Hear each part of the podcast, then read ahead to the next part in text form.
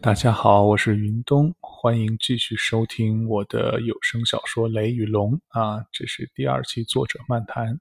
啊。第一期里我简单讲了一下我的 奇怪的笔名为什么来，哎，为我为什么创作这些小说啊，这部小说以及啊大致的人物啊，还有结构啊，那我说的非常少，因为嗯，我还是不想。太剧透太多的剧情，因为觉得后面继续看下去应该是很有意思的。我自己觉得非常有趣，我希望你能够坚持看一下，因为很多小说确实是在一开始都是一些铺陈，好像并不是非常有趣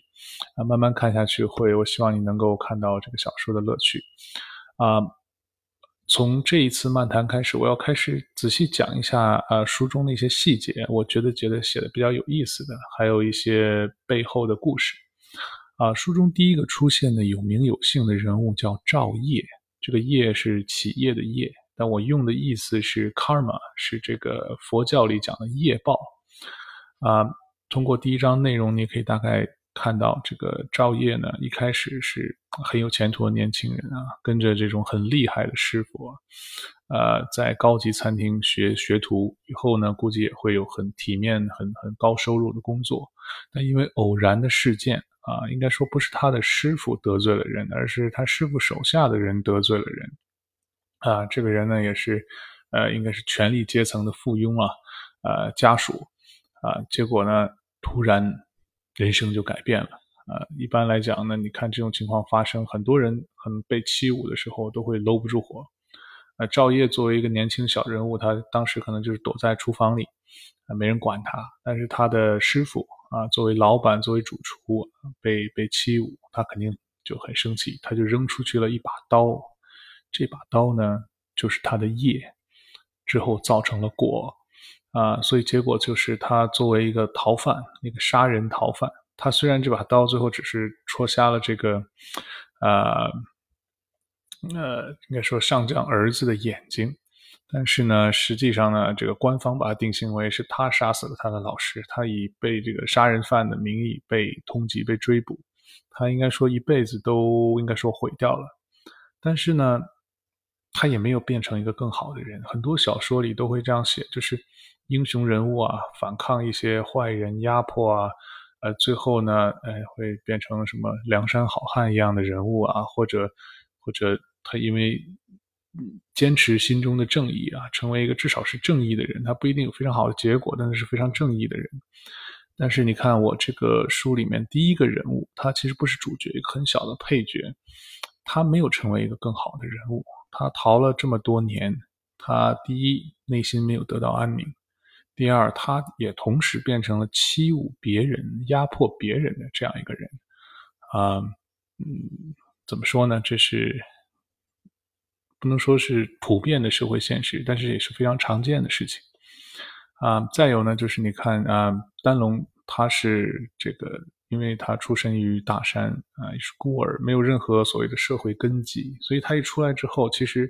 他不管是不是因为某个机缘巧合被欺骗去海，被骗到海外就做几乎上无偿的工作，他也会是社会底层。啊，所以这里面餐馆的小破餐馆的员工被欺骗去这种做几乎没有报酬的工作，是应该是社会底层的这么一个缩影。啊，他在在下面挣扎，但是丹龙呢，因为他出身的环境可能更糟糕，所以他跟其他员工比起来，并不觉得那么糟糕，那么可怕。所以你看，后来别的员工呢，这个是是应该说社会低下阶层。其没有什么能力抗争，在这个老板之上，还有黑道在控制着他们，所以他们最大的抗争也就是逃走，所以他们后来就逃走了。啊，再说过来，另外一个人物啊，就是托图跟丹龙偶遇，啊，这一段我不知道你读的时候是不是就这么一闪而过，或者听的时候一闪而过，会发现丹托图一开始不敢跟丹龙握手，但是后来想了一下，丹龙拍过他的肩膀，没有事。所以才跟丹龙握手，握手之后，他应该说是被震惊了。所以呢，呃，一开始都都没有没有来得及回话。丹龙跑远了之后，他才回他在哪里。而且后来很快就跟丹龙又联系上，又聊天，两个人就好像一下子成为了朋友。啊，我不知道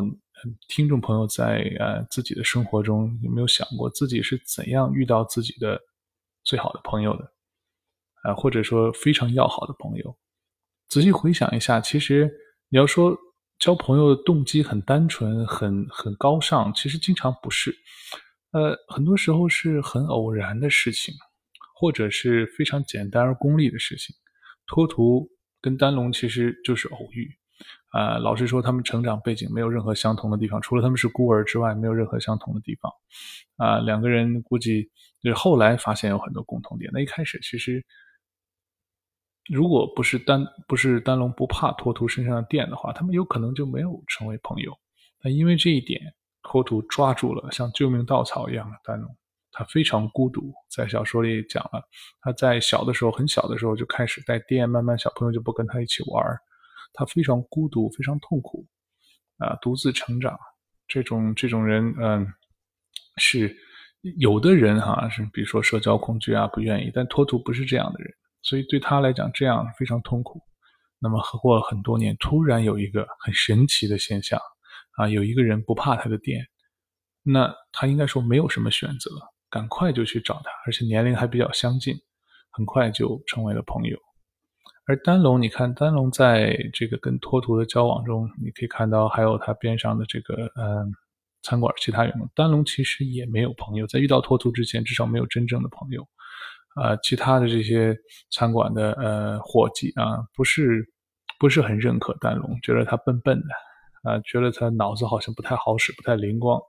这也是因为他们虽然可能来自于类似的地方，但是其实生活环境完全不同。丹同丹龙是。大山里应该说独自被老爷爷抚养长大的，他的这种很多社会交往啊、思维方式啊，都跟很多人不同。所以我也向听众朋友们想一想，有没有你有没有见过这样的人？呃，他和别的人非常不同，他他其实也很孤独，他并不想不同，没有人想成为孤儿，没有人想独自的在很偏僻的地方长大，但是。这种事情就发生了，所以托图和丹龙偶遇并成为相互彼此唯一的也是最好的朋友，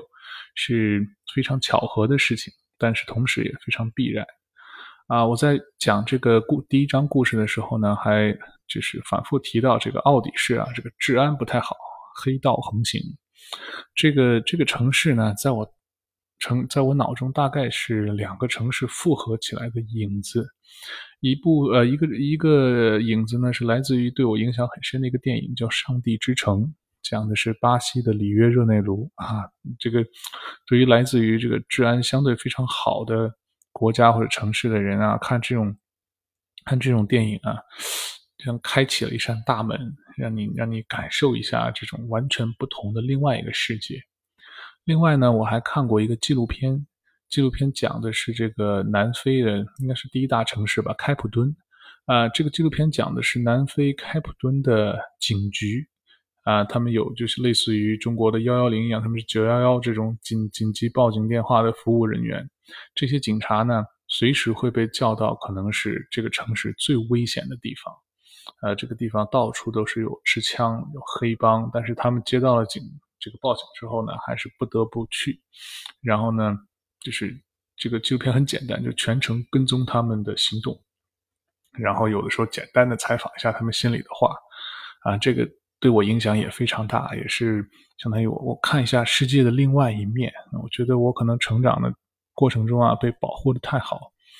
没有没有见过世界的另外一面，啊，所以这两个城市的影子印在我的脑子中呢，慢慢可能就形成了奥底市，啊。再往下呢，就是这一章还提到了这个丹龙和托图，他们两个喜欢超级英雄，然后他们就扮成这个神奇双侠啊。我我简单搜了一下啊，这个好像没有这个名字，所以我才用的。这个神奇双侠是我我创造的这么一个，在我的幻想世界中存在的这么一个超级英雄形象啊，就是他们丹龙和和托图喜欢看的超级英雄漫画里的人物啊。那他们当然这两个人呢，因为独特的原因啊，以后我会讲为什么他们会会这样。呃，一个人好像体内有气功啊，一个呢体内带电，他跟一般人比起来还是厉害一些啊。在在这个时刻应该还是不是很厉害，但是还是可以的。所以呢，呃，很自然的，他们就会想模仿这个虚构的超级英雄，啊，这也是我自己，呃，年幼年的这种梦想的一个投影。我相信很多小男孩都有这种这种想法吧，就是梦想着自己有一天我也有超能力啊，不一定很强很强，但是反正很厉害就行了，而且很特别。然后我也想去新侠站，看到坏人啊干什么坏事，我就赶快去阻止他啊，就像这种漫画一样，把他绑了送到警局去啊，再留个条啊，告诉警察他干了什么坏事啊。所以这个神奇双侠呢，其实不是托图和丹龙，本质上是我啊。呃，但是呢，现在随着年纪的长大，我会问自己另外一个问题：就算是我真的有超越常人的能力，我能否这样行侠仗义呢？事实上应该非常难，啊，这个现代社会有它自己的既定的规则，呃，不管是白道也好，黑道也好，啊，法律也好，还是法律边缘也好，其实不允许这样的人存在。嗯，近些年的一些超级英雄的影片，其实多多少少也探讨过这个问题，就是，呃，没有那么万众瞩目的像大明星一样的这样的超级英雄，很多超级英雄其实。背负着很多压力，很不容易啊！最后呢，有可能就在黑化的这个边缘啊，有些人物可能甚至就是黑化了，变成坏人了啊啊！我继续再往后讲呢，就是你看他们这个神奇双侠，其实并没有真正很好的啊维护正义，稍微稍微做了一点行侠仗义的事情啊，就是满足一下这两位呃主人公的这种应该说是嗯。一种爱好吧，不能说是他们真正的事业。他们无意中就遇到了赵烨被黑帮打，因为他们这个餐馆赵烨很勤奋啊，很早就去餐馆准备开业，因为就剩两个人了。结果呢，嗯，被打了。呃，赵烨几乎被打死的时候，他反倒觉得他的痛苦要得到解脱了。啊，事实上，很多很多这种逃犯。都有这样的这种心结，就不管他逃了多少年，他的心里始终被心魔所缠绕，嗯，一直呢还应该说靠一种本能啊，在想办法逃脱。最后呢，还是如果逃脱不了的话，他反倒会觉得这是一种解脱。就像偶遇这些，像赵烨偶遇这些呃人殴打他，他可能觉得，哎呀，算了吧，我我也不管你们为什么打我。我也不管怎么样，我我我这个痛苦受的太多了，我只想抓紧解脱，所以这个再次印证他这个名字啊。他后来自首也是这个原因，就是有这种濒死的体验之后，他会觉得再这样逃亡下去他很难受，他希望入狱，希望变得坦然。虽然你看他从他字里行间你可以看，他其实并不觉得他当时扔那把刀是错误的。啊，再说就是他的他的老师被人欺侮，他无力反抗。事实上啊，我们在现实社会中可能会想，你可以去通过法律的途径啊、媒体的途径等等。但你可以看，在我的小说的设定中，这些都不可能啊。如果是真是那种设定的话，可以有点，你可以类似推演一下，比较像这个《水浒传》里面那个当时的社会情况啊，只能是以暴易暴。那么以他的这种能力，是不可能真正。呃，伸张正义的，所以他就应该说自行伸张了正义，最后呢，相当于毁掉了自己的人生。之后，他为了能让自己的心平静，啊，所以选择了自首，选择说入狱，选择了去承担一个其实不是他的罪名。他的罪名应该是刺瞎了这个啊达福上将儿子达茂的眼睛，但他去承担的罪呢，却是杀害了自己的老师，啊，但他依然愿意这样去做，啊。非常有勇气，所以当我看他的时候，感觉哎呀，这是英雄人物一般啊！这种这种表情，这种毅然决然的样子，很像这种电影中的人物啊。后面呢，你我会再短短暂跟你讲讲一下，就是呃，丹龙和托图与黑道的斗争。嗯，就是他们开着小店，同时呢又做这个所谓神奇双侠，好像伸张正义，最后被黑道发现。然后呢，黑道去找他们的麻烦，这个地方我觉得也是挺有意思的。我不知道你有没有想过，如果你有一个小生意，啊，有这个黑道的人来挑衅，或者来来来找麻烦，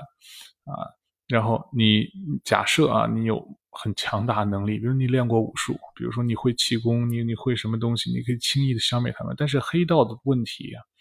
就是他们非常的难缠啊。在这个小说里，我简单讲了一下，就是他如果斗不过你，小混混斗不过你，他就会找他的大哥帮他出头啊，大哥还会再找大哥的大哥，一层又一层啊，反正你就是一个小店。他们就你要真是强大到像丹龙这样，他们十几个人也打不过你，他们怎么办呢？就给你找麻烦。啊，砸玻璃呀，啊，偶尔放个火呀，或者趁你客人多的时候来来来来找事啊，等等等等。所以，小生意的业主永远是没有办法跟他们纠缠的。啊，但是，嗯，怎么说呢？这是一个 奇幻小说啊，所以，呃，在这个小说里呢，这个业主因为脑子不那么灵光啊，丹龙这个也不能说脑子笨，他是不懂这种事实，再加上呢，这个。赵烨啊，或者说原名叫卓文，留给他了一笔钱，他不那么在乎营业收入啊，他只是觉得我要做这个事情，呃，老呃，这个师傅啊，不是师傅，老板啊，交给我这个店，让我继续开下去，那我我我觉得就应该继续开下去，那你你破坏我就要继续恢复，然后这么一直开下去，啊，很有意思的一点 就是在最后，啊，这个比较高层的这个黑道人物叫刀疤，这个人呢想。呃，用最狠的方式、最狠毒的方式，直接用炸药把你店全给你炸掉。然后呢，这个事情没有成功。为什么没有成功呢？是因为被小弟去通风报信。丹龙为什么能够得到刀疤手下的人通风报信呢？嗯，我不知道你觉得我这个剧情安排的合理不合理啊？啊，但是我觉得很有意思，就是我这里面有一句叫“和老大的面子”，啊，就是老大的面子和自己的胃比较起来。有些人选择了后者，啊，很多在这种，比如说黑帮这种相对松散的组织，相对忠诚度其实比较低的组织，看起来这个老大很厉害、很凶狠啊，这个一言九鼎。其实底下的人呢，只是畏惧他的这种力量，他们其实并不一定真的忠诚，可能会为了自己的一点点蝇头小利，啊，背地里呢，可以可以说是给老大捅刀子。啊，所以呢，我这个安排就是，他们发现这附近其实没有什么好的馆子，他们可能经常去丹龙的餐馆吃饭，呃，发现还挺不错的。他们希望留着这个店，对他们来讲其实没有任何伤害，但是对老大的面子有很大的伤害。所以当老大想炸掉这个店的时候呢，他们考虑了一下，哎，为了自己的还是蝇头小利啊，呃，去去通风报信，最后导致这件事件没有成功，就是。关于第一章，我想简单讲的东西，啊，第二章呢也有第二章有趣的地方，我简单说一下啊。第二章呢开始整个剧情进入应该说正轨，进开始不断的出现各种主要人物。嗯，最开始呢你可以看到这个开场是银湖庄园，这是一个很重要的地点啊，呃，以后很多故事围绕着这里发生。呃，丹龙作为一个社会。低下阶级非常非常底层啊，虽然他还是拿到了老板的钱，现在可以可以算作一个小小业主了，但依然是社会底层。他怎么样会接触到上流社会呢？那么。我安排了这么一个小的情节，就是上流社会其实都不会跟他直接发生任何关系，是上流社会在开这种派对啊，非常盛大的宴会的时候，他们找的外围的保镖，他们连保镖都是低层的保镖，才有可能去丹龙那里订餐，然后这样辗转的，丹龙因为送餐而接触到了上流社会的边缘，应该说是啊，这里面出现了个人物叫何塞。啊，是我用的西班牙名字 Jose 啊。如果了解西班牙人名字的话，这个名字是最普通的呃西班牙语名字之一啊。呃，Jose 呢，呃，是一个大家族的族长，这个家族叫银狐家族，是黑道的几大家族之一，五大家族之一。那么在女儿开宴会非常，那在开生日 party 的时候，非常非常的这个热闹啊。他看着窗外呢。心中带着一点忧虑啊，就是很多情况都是这样的。看着非常光鲜的这种大企业家或者大集团的领导，其实他只有这个当家的人才知道，嗯，强敌环伺啊，这个步履维艰啊，整个维持这样一个光鲜的这种家族，其实是非常不容易的啊。这个是何塞现在处的地位。往后你会继续看到他们家族的遭遇啊。呃，在这一章里呢，出现了重要的人物，但这个这个重要人物还没有出现他的名字。是丹龙遇到了一个心仪的姑娘，现在他的名字还不知道。嗯，这也是涉及到这种，嗯，怎么说呢？这我当时在想，这个男女主遇相遇的时候是怎样一个情况？呃，很多人说一见钟情，那我稍微改了一下，这里这里是应该是一听钟情，是丹龙听到了这个姑娘演奏的音乐而钟情于她，之后才有的后面的故事。啊，我当时在想，一个人怎么样能够，就是觉得另外一个人很特别，呃，他是这种嗯不一样的人，然后相当于触动了你的心弦。呃，我想了很久，最后我写了这样一段，我想再读给大家听，就是丹龙如何认为啊，这个人演奏的音乐不一样啊。我我借用了一个比喻，就是光照在小草上啊。原文是丹龙不由得放慢了脚步，耳朵顺着音乐找到了一个最柔和的声音，仿佛明亮的太阳照着草地和其中一缕阳光。而其中一缕阳光正好照在一棵小草的幼苗上，那是最温柔的一缕阳光。乐团右侧的一排小提琴手，大概八九个人正在整齐的演奏，他们中间有一个人，一把琴，就是那一缕最温柔的阳光。所以啊，我就用这样一个应该说比喻啊，用阳光来比喻音乐，然后。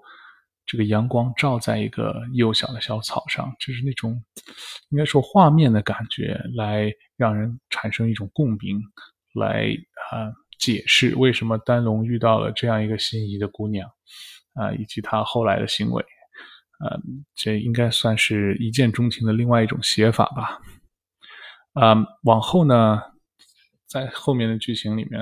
提到了这个一直跟丹龙作对的黑道的大。中头目吧，叫刀疤，呃，他去见这个何塞，也要解释这个丹龙是个危险的人物啊，他希望能够借他的老大的手除掉丹龙。啊，我在写这一段的时候，脑子中想的是对我影响非常深的一个电影《教父》，啊，这是一个三部曲很长的电影，是由小说改编的，非常好啊。我当时 脑子中全都是啊《教父》的情况，啊《教父》当时的各种镜头，啊，后面呢就是。有人来刺杀啊！我这个小说里的教父就是何塞啊。有人来刺杀何塞，这个人非常厉害，可以看到这个何塞有层层的保卫，最后他身边还站着两座大山一样的保镖。但这两个保镖一下子就完蛋了，反倒是丹龙在打电话、接电话、接托图电话的时候，偶尔的这种反击，才阻止了这个人啊。这个、这个、这个安排的。本质的意义就是，啊，应该说，对于何塞来讲是一件非常重大的事件。他作为一个这种大家族的领袖被刺客暗杀，但是对丹龙来讲呢，他只是一个擦肩而过的路人，他碰巧在这里，他有能力阻止，但他都不是有意在阻止。应该准确说是这个刺客觉得丹龙碍事，而且他并不知道丹龙的。这个身份以为是，呃，何塞安排的，其实是隐隐藏的保镖，所以他先去攻击丹龙。他本来有机会杀何塞，但是他怕杀了何塞，自己同时被丹龙干掉，所以他只好回身先去打丹龙。打斗中，啊，其实丹龙并不是说托大，我一边打电话一边一边跟人对打，但是呢，他当时正好就是这个情况啊，来电话还接电话，然后还手，手机被打掉了。碎了，而丹龙全部的注意力都是他这部比较昂贵的手机的屏幕摔碎了。这个在刺客眼中，在何塞眼中，他们有更重要的事情；但在丹龙作为一个路人、作为一个小人物眼中，那个手机、那个手机的屏幕是他最关心、最重要的事情。呃，所以双方脑子中都过都想过很多事情，但是想的完全不一样。来说印证了啊，鲁迅先生以前有个话很有意思，叫“人类的悲欢并不相通”。我只是觉得他们吵闹。那么换到丹龙的视角，就是他和何塞和这个刺客的悲欢都不相通，他们各自在想完全不同的事情。丹龙只是觉得他这趟生意实在太亏了，花了这么多时间，费了很多材料，最后还把昂贵的手机的屏幕给打碎了。他全部关心的是这个。而对于何塞来讲，他的他本人的生命受到了巨大的威胁；而对于刺客来讲呢，他觉得他中了个圈套。他本来觉得可能安排好这样刺杀没什么没什么问题，突然出现了一个隐藏的保镖，导致他变得非常危险。所以他后来拼命的逃走，因为他的判断是这个刺杀行动是个圈套，啊呃已经被发现了，所以他要抓紧逃走。他本来有机会一回手。就杀死何塞，他都没注意，他的全部注意力就像丹龙的注意力在手机屏幕上一样，他的注意力在抓紧怎么逃走，所以他最后逃走的非常狼狈啊！这是呃第二章啊一个很重要的情节，很紧接着下一章会有更精彩的内容，我们下一回再讲。好的，谢谢您的收听，再见。